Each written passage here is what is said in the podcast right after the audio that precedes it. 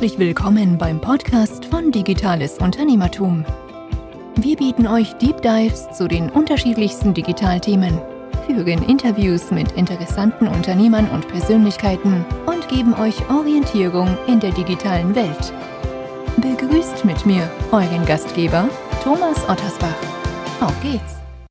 Ich darf euch recht herzlich zu einer weiteren Podcast-Episode willkommen heißen. Bevor es mit dem Podcast weitergeht, ein kurzer Break in eigener Sache. Die Corona-Krise hat viele klein- und mittelständige Unternehmen richtig in die Knie gezwungen. Unternehmen sind teilweise gezwungen, ihre Mitarbeiter nach Hause zu schicken und das, obwohl eigentlich die Voraussetzungen für Homeoffice, Kommunikation, also Online-Meetings gar nicht geschaffen wurde. Gerade jetzt gilt es aber, das Unternehmen dezentral weiter auf Kurs zu halten und entsprechende Prozesse zur Verfügung zu stellen bzw. zu gestalten.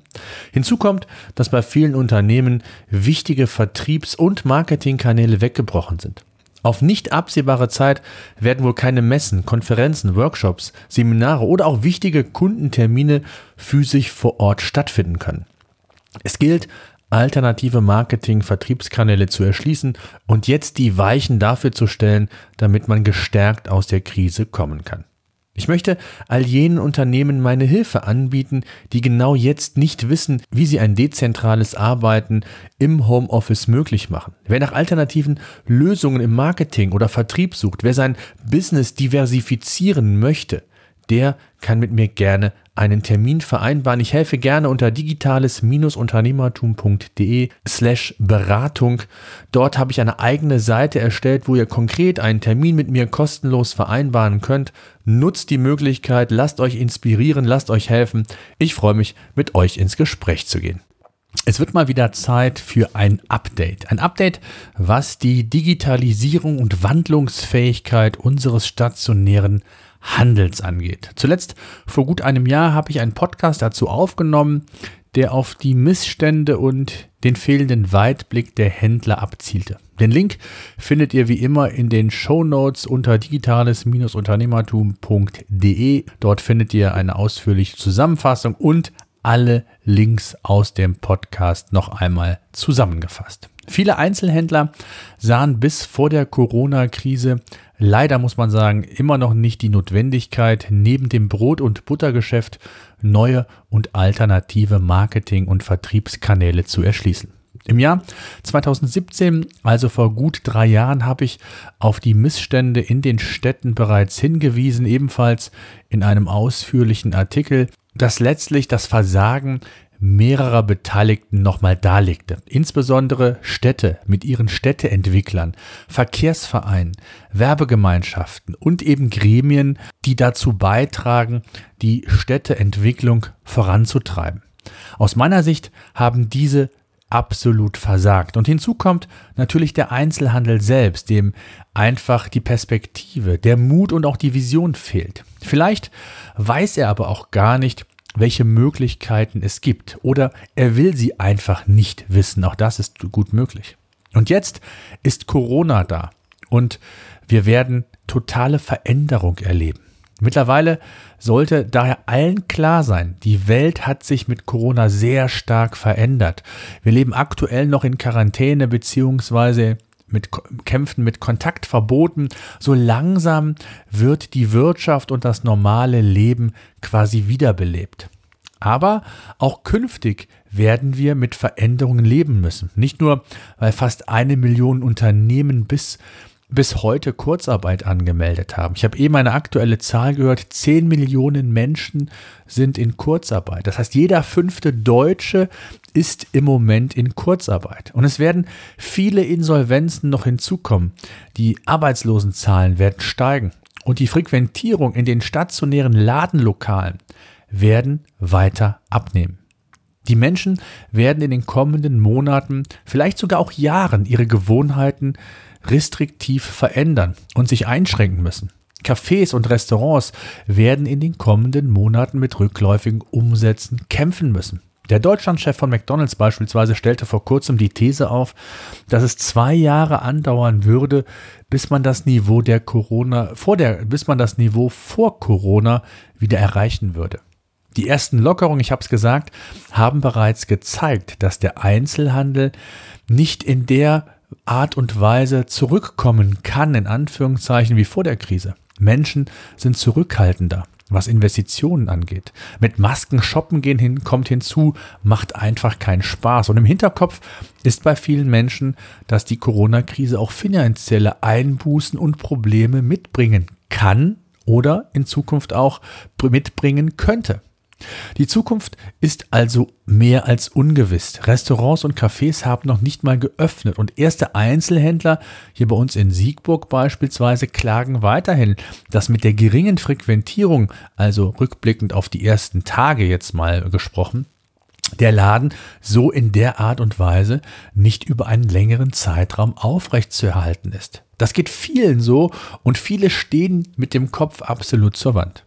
Aber es gibt auch Positives zu berichten. Einige Restaurants und Händler haben aus der Not eine Tugend gemacht. Beispielsweise haben Restaurants kurzerhand entschlossen, auf Lieferservice umzustellen und binnen kürzester Zeit Dinge zu schaffen, die so vor der Krise niemals denkbar gewesen wären. Restaurants oder Cafés erfahren zudem je nach Stadt eine Solidarität der Stammgäste und Freunde. Es werden beispielsweise für die Zeit nach Corona Gutscheine angeboten und gekauft. Es werden virtuelle Treffen organisiert von Stammkunden, um Spenden oder Gutscheine für betroffene Geschäfte zu organisieren und zu generieren. Noch vorhandene Lebensmittel wurden beispielsweise vor Schließung noch schnell an Stammgäste verkauft, bevor die Lebensmittel verkommen und zumindest noch ein wenig Geld so in die Kassen kommen. Aktuell kämpfen viele Branchen ums Überleben. Ohne Frequentierung in den Städten keine Umsätze. Auch wenn dieser Tage die ersten Lockerungen stattgefunden haben, betriebswirtschaftlich ist das für die meisten Unternehmen ein Tropfen auf den heißen Stein. Not macht bekanntlich erfinderisch. Auch andere Unternehmen sind kreativ geworden.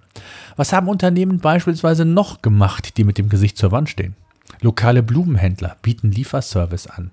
Und eine Idee, die ich besonders gut finde, Hotelbesitzer, die ja extrem gebeutelt sind in der Reisebranche, haben aus der Not eine Tugend gemacht und ihre Zimmer als Coworking Space angeboten für jene Menschen, die entweder zu wenig Platz zu Hause haben, mal konzentriert arbeiten wollen, abseits der Kinder im Homeoffice mal eine ruhige Minute haben, um eben auch mal einen Tapetenwechsel zu bekommen. Eine echte Win-Win-Situation. Hotels haben zumindest ein paar Einnahmen, wenngleich die Preise im Vergleich natürlich zu Übernachtungen wesentlich geringer ausfallen. Zwischen 20 und 30 Euro habe ich hier und da mal Angebote gesehen. Das ist aber auch sehr unterschiedlich, je nach Ort und auch Art des Unternehmens. Besser als nichts ist es dennoch und häufig zahlen die Arbeitgeber ihren Mitarbeitern des Coworking Space, wenn man so will, denn sie wollen ja auch in schwierigen Zeiten produktiv bleiben und sie wollen, dass das Unternehmen weiter auf Kurs gehalten wird. Und da ist es im Interesse beider Parteien, also all jene, die vielleicht zu Hause nicht so einfach Homeoffice machen können oder nicht in der Konsequenz und Intensität, auch was räumliche Ab Abtrennung angeht, und eben auch die Unternehmen, weil sie dann produktivere Mitarbeiter haben. Ein anderes Beispiel, und hier nehme ich mal den Onlinehandel. About You, eine Tochtergesellschaft der Otto-Gruppe, hat das Sortiment komplett neu ausgerichtet, wenn man so will, und bietet nun neben Fashion-Produkten auch Schutzmasken zum Kauf. Da stelle ich mir die Frage, kennt ihr Fashion-Händler, also stationäre Händler, die Stoffmasken beispielsweise in ihr Sortiment aufgenommen haben? Ähm, zugegebenermaßen schwierig, aber es gibt sie, die Beispiele auch von kleinen Unternehmen, die entsprechend Stoffmasken anbieten und dadurch, dass jetzt ja die Maskenpflicht bei uns ist, wäre das einfach eine schnelle Diversifikation des Geschäftsmodells. Ein anderes Beispiel, Trigema. Ähm, Wolfgang Grupp ist, glaube ich, einer der bekanntesten deutschen Unternehmer. Damals mit dem Affen Trigema. Heute auch in vielen Talkshows unterwegs, hat kurzerhand vor einigen Wochen bereits ähm, den Plan geschmiedet, weil die eigenen Stores, die, die eigenen ähm, lokalen oder stationären ähm, Outlets geschlossen werden mussten und der Umsatz auch um über 50 Prozent eingebrochen ist, da gibt es noch einen Online-Shop, zu sagen, wir investieren jetzt in Masken. Wir wollen der Gesellschaft helfen. Das war zum, zum einen sein Antrieb, ganz zum Start seinen, seiner Überlegung, aber er verkauft mittlerweile Millionen von Masken. Und das, ich glaube, zu einem Preis von 12 Euro, äh, die wiederverwendbar sind, gewaschen werden können. Also es gilt hier kreativ zu werden. Und das vermisse ich extrem bei vielen, vielen Einzelhändlern. Mal einfach nur äh, bei Facebook in verschiedenen lokalen Gruppen ein Angebot posten. Hallo, wir sind weiterhin für Sie da. Wer will, kann kommen oder wer will, bekommt nach Hause geliefert. Das reicht bei weitem nicht. Mich würde interessieren, wenn ihr andere Unternehmer kennt, die ihr Geschäftsmodell jetzt in der Krise umgekrempelt haben, um neue Wege beschreiten zu müssen und zu gehen, bitte sendet mir gerne die Beispiele an podcast.digitales-unternehmertum.de. Ich habe mit vielen Unternehmen Kontakt in den letzten Wochen und mir fehlt so ja, genau diese Kreativität. Und da würden mir noch ganz, ganz viele andere Beispiele einfallen, aber das soll vielleicht mal an dieser Stelle erstmal ausreichend sein. Kommen wir nämlich zum wesentlichen Punkt. Was sind weitere Faktoren, die den Einzelhandel in Zukunft gefährden werden? Zum einen natürlich ist klar, der E-Commerce profitiert dieser Tage von Corona, zumindest viele Branchen. Es gibt aber auch Unternehmen, die haben auch Schrammen abbekommen, zum Teil sogar auch große Dellen miterleben müssen und kämpfen auch heute noch. Beispielsweise äh, ist Amazon der Gewinner überhaupt, ja, der größte Gewinner. Jeff Bezos hat sein Unternehmen ja meist so geführt, dass nur wenige Gewinne am Ende des Jahres übrig blieben. Es wurde viel reinvestiert, viel in die Zukunft investiert. Jeff wird mit Amazon in diesen Zeiten, denke ich mal, so viel Geld verdienen, dass er sich nicht wehren kann und sicherlich Steuern zahlen muss. Auf der anderen Seite gibt es auch im Onlinehandel Unternehmen, die signifikante Umsatzeinbrüche zu verzeichnen haben. Hier denke ich beispielsweise an die Reisebranche, TripAdvisor, Trivago, Expedia, um mal drei große Unternehmen exemplarisch zu nennen, haben Umsatzrückgänge von 80 Prozent und mehr zu verzeichnen. Mitarbeiter werden entlassen, in Kurzarbeit geschickt. Auch hier wird man Jahre brauchen, um auf Niveau vor der Corona-Krise zu kommen. Die Kreuzfahrtbranche, Messe, Caterer, Dienstleister, alle die, die, ich sag mal, auf das Messeumfeld angewiesen sind, werden, ich weiß nicht wie lange, auf Umsätze verzichten müssen. Und das Problem ist, was Einzelhändler haben, online einkaufen wird in Corona-Zeiten immer mehr zur Gewohnheit. Und auch das ist natürlich indirekt eine Gefahr für den Offline-Handel. Denn viele Menschen, die bisher online nicht eingekauft haben und vorzugsweise im stationären Handel ihre Waren gekauft haben, werden mit dem Onlinehandel, werden dem Onlinehandel treu bleiben oder zumindest häufiger einkaufen, weil sie eben gelernt haben, wie einfach und gut auch online einkaufen sein kann. Ja, in den letzten Wochen waren sie logischerweise gezwungen, online zu konsumieren, zu konsumieren, da eben die bevorzugten Ladenlokale geschlossen waren. Also auch das kann eine Gefahr für den stationären Handel bedeuten, wenn Menschen mehr ihre Einkäufe quasi diversifizieren und ja auch hier und da online häufiger einkaufen werden. Eine weitere These, die ich stelle, ist, dass Menschen auf ja, ich würde sagen, fast Jahre, so meine Prognose, nicht mehr so eng in einem Ladenlokal einkaufen werden wie vor der Krise. Veränderungen werden definitiv kommen. Die genaue Dimension weiß natürlich heute noch keiner und ist auch schwer vorhersehbar. Der andere Aspekt, den man hier berücksichtigen muss, auch das habe ich immer wieder gesagt, ähm, es gibt halt Ereignisse und Corona ist ein, also ein solches Ereignis, dass gewisse Dinge katalysatorische Wirkungen erfahren. Corona wird die Digitalisierung extrem beschleunigen und ein Veränderungsprozess muss schnellstmöglich angestoßen werden. Wer jetzt nicht wach wird, der wird sein Unternehmen schon bald schließen können, da bin ich mir sehr, sehr sicher. Dabei reicht es längst nicht, die Prozesse zu digitalisieren oder vielleicht sogar einen eigenen Online-Shop aufzubauen. Es geht um mehr. Es geht um einen Paradigmenwechsel auch im Einzelhandel, im Offline-Handel.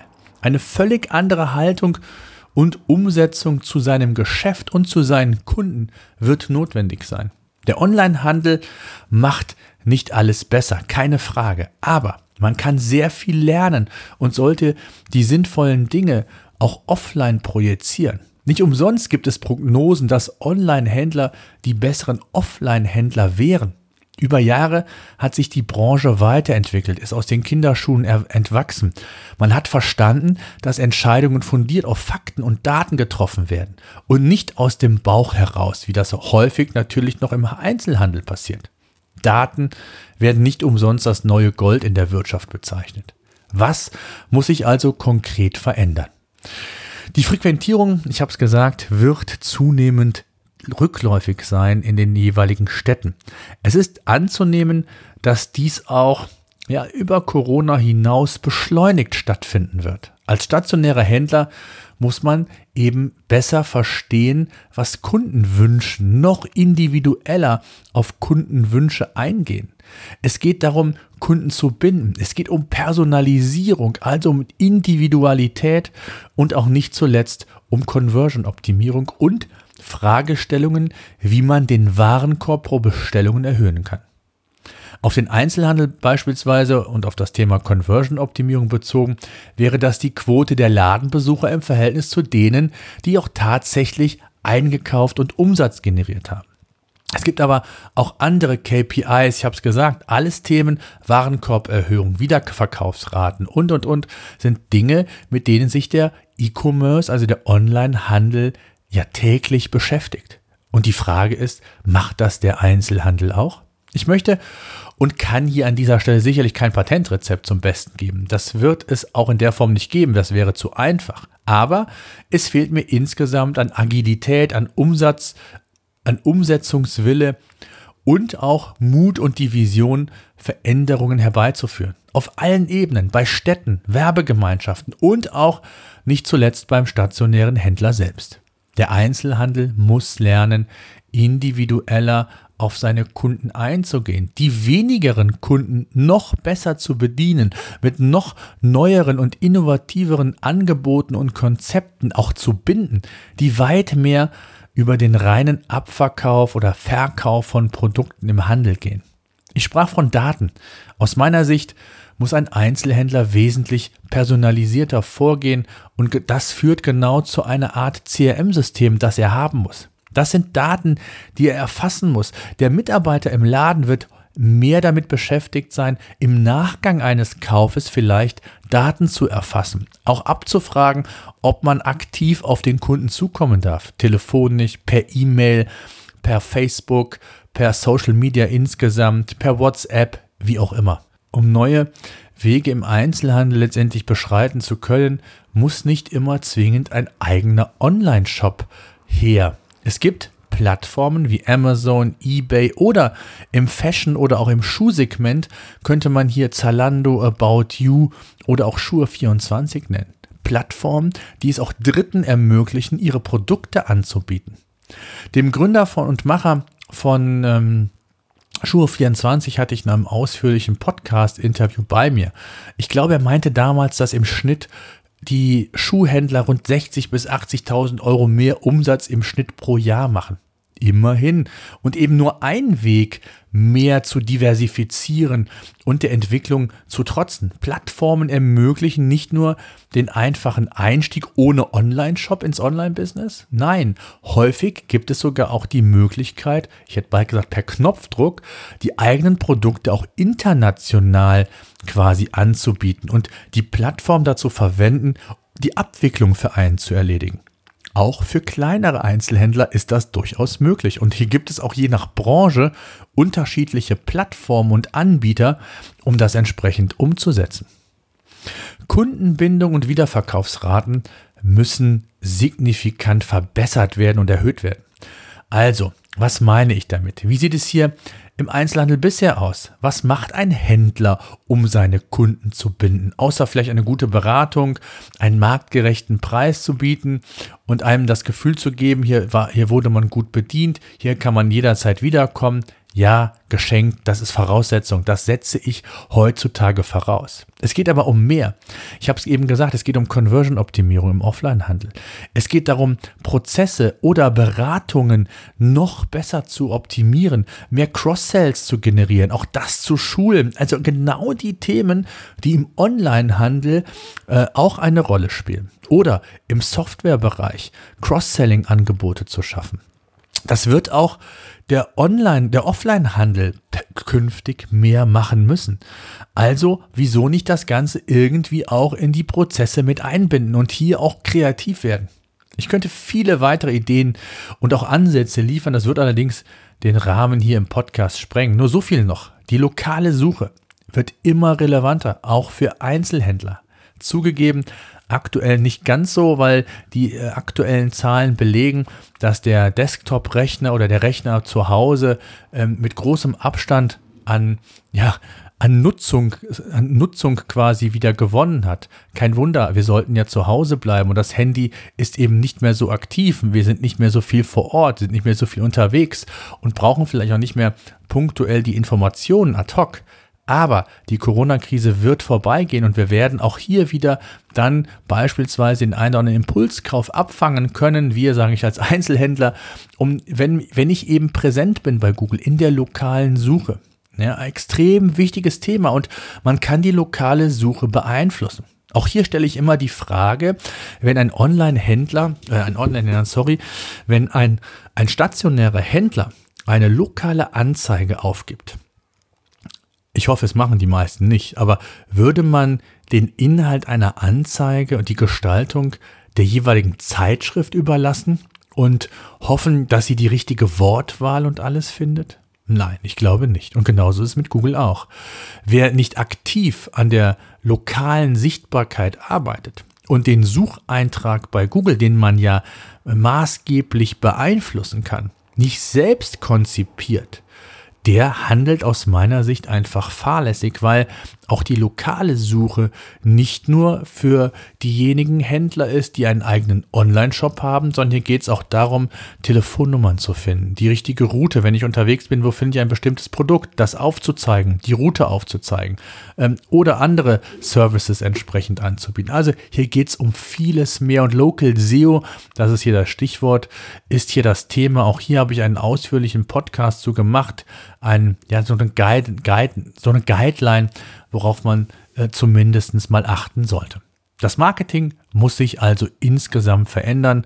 Lokale Anzeigen werden auch künftig sicherlich noch relevant sein, aber vielleicht dosierter und dafür auch ja, das Marketing breiter aufgestellt. Und somit auch jene Kanäle sollten bespielt werden, die eben wichtig sind, wo die Zielgruppe zu finden ist. Wer weiß heute von den Einzelhändlern, welche Kanäle bevorzugt von seinen Kunden genutzt werden? Ist es Facebook, Instagram? Ist es vielleicht WhatsApp? Und der ein oder andere würde sich sogar wünschen, ähm, Informationen per WhatsApp vom Einzelhändler zu bekommen. Also das Proaktive. Hier sind wir wieder beim Thema Customer Relationship Management und wie ich Kundenbindung schaffen kann, Wiederverkaufsraten generieren kann, auch Conversions optimieren kann, indem ich ihm vielleicht auch andere Zahlungsmöglichkeiten biete. Ich weiß nicht, ob jeder Einzelhändler mobiles Bezahlen schon möglich macht. Ja, alles wichtige Themen, Mobile, ich habe es gesagt, kurzfristig mal eingedämmt, aber wird auf Perspektive gesehen immer wichtiger und es können sogenannte Impulskäufe aufgefangen werden. Ich habe es eben schon mal kurz thematisiert, aber es geht noch um viel, viel mehr. Content, ebenfalls im Rahmen des Marketings, wird immer relevanter, insbesondere wenn es um die Sichtbarkeit in den jeweiligen Online-Kanälen geht. Google wird immer mehr zur Antwortmaschine. Und auch zu dieser Entwicklung habe ich einen Podcast aufgenommen, wie das zu verstehen ist. Und auch damit sollte man sich beschäftigen. Zum Thema Content, Content-Strategien gibt es zahlreiche Podcasts hier beim digitalen Unternehmertum. Ich habe, glaube ich, fünf oder sechs verschiedene Artikel inklusive Podcasts in den Show Notes verlinkt. Digitales-unternehmertum.de slash 273. Gebt das ein und dann findet ihr alle Links noch einmal im Überblick. Der Onlinehandel ist über den Performance-Gedanken groß geworden, beziehungsweise hat sich dorthin entwickelt. Früher, als der Onlinehandel gestartet ist, ging es eigentlich nur im Branding. Ich habe selbst ein Unternehmen damals gehabt. Wir waren für verschiedene Markenartikler zuständig und haben Werbung geschaltet. Der Etat bei den großen Unternehmen lag bei 90% Branding, 10% Performance. Das hat sich längst gewandelt in 95% Performance und vielleicht noch 5% Branding. Das heißt, man hat verstanden, dass man nicht einfach nur den Aufbau der Marke forcieren sollte, wobei der auch wichtig ist, gar keine Frage, ähm, aber es in erster Linie um Fakten und Zahlen geht, um Wachstum, um die Dinge besser beurteilen zu können, um das Unternehmen auch weiterzuentwickeln. Also, es muss der große Umbruch kommen. Das passiert im Fußball, wenn eine Mannschaft in die Jahre gekommen ist und frischer Wind muss einfach her. Es muss mehr Kreativität, mehr Mut, mehr Energie und auch Veränderungen her. Und das Gleiche kann man bildhaft auch für den, On für den Einzelhandel sagen. Die Menschen werden die Veränderungen annehmen. So viel kann ich beruhigen. Sie werden davon profitieren. Und wenn der Einzelhändler auch davon profitieren möchte, dann muss er in Change, wie man so schön sagt, investieren. Es gibt aus meiner Sicht keine Alternative und jetzt kleine Schritte zu machen, ist der absolut falsche Weg. Jetzt muss der große Schritt kommen. Jetzt muss die Veränderung kommen. Und jetzt muss der Mut da sein, sein Geschäft nachhaltig neu aufzustellen. Ganz ehrlich, welcher kleiner Buchhändler wird in zwei, drei Jahren noch so viele Bücher verkaufen, dass er damit die Mieten, geschweige denn auch die Gehälter der Mitarbeiter zahlen kann? Und das gilt nicht nur für Buchhändler, das gilt für viele, viele andere Geschäfte auch. Und es muss jetzt eben Veränderung herbeigeführt werden. In diesem Sinne freue ich mich auf eine spannende Diskussion, auf einen Austausch mit euch, äh, gerne auch auf positive Beispiele. Ich würde dann auch gerne einen Podcast dazu machen und diese Beispiele vorstellen. Gerne auch die Händler oder diejenigen einladen, die mir diese Tipps per E-Mail schicken an podcast.digitales-unternehmertum.de. In diesem Sinne, bleibt gesund, bleibt mutig oder seid mutig. Bis die Tage. So, das war unser Podcast für heute. Eine Bitte habe ich noch. Ich würde mich freuen, wenn ihr unseren Podcast bei iTunes oder über welchen Kanal auch immer ihr den Podcast entsprechend hört, bewerten und abonnieren würdet. Gerade wenn ihr keinen Podcast künftig mehr verpassen wollt, würde ich mich über ein Abo sehr freuen. Ansonsten, wenn ihr Fragen haben solltet, Themenwünsche, Interviewpartner, schreibt mir an podcast.digitales-unternehmertum.de.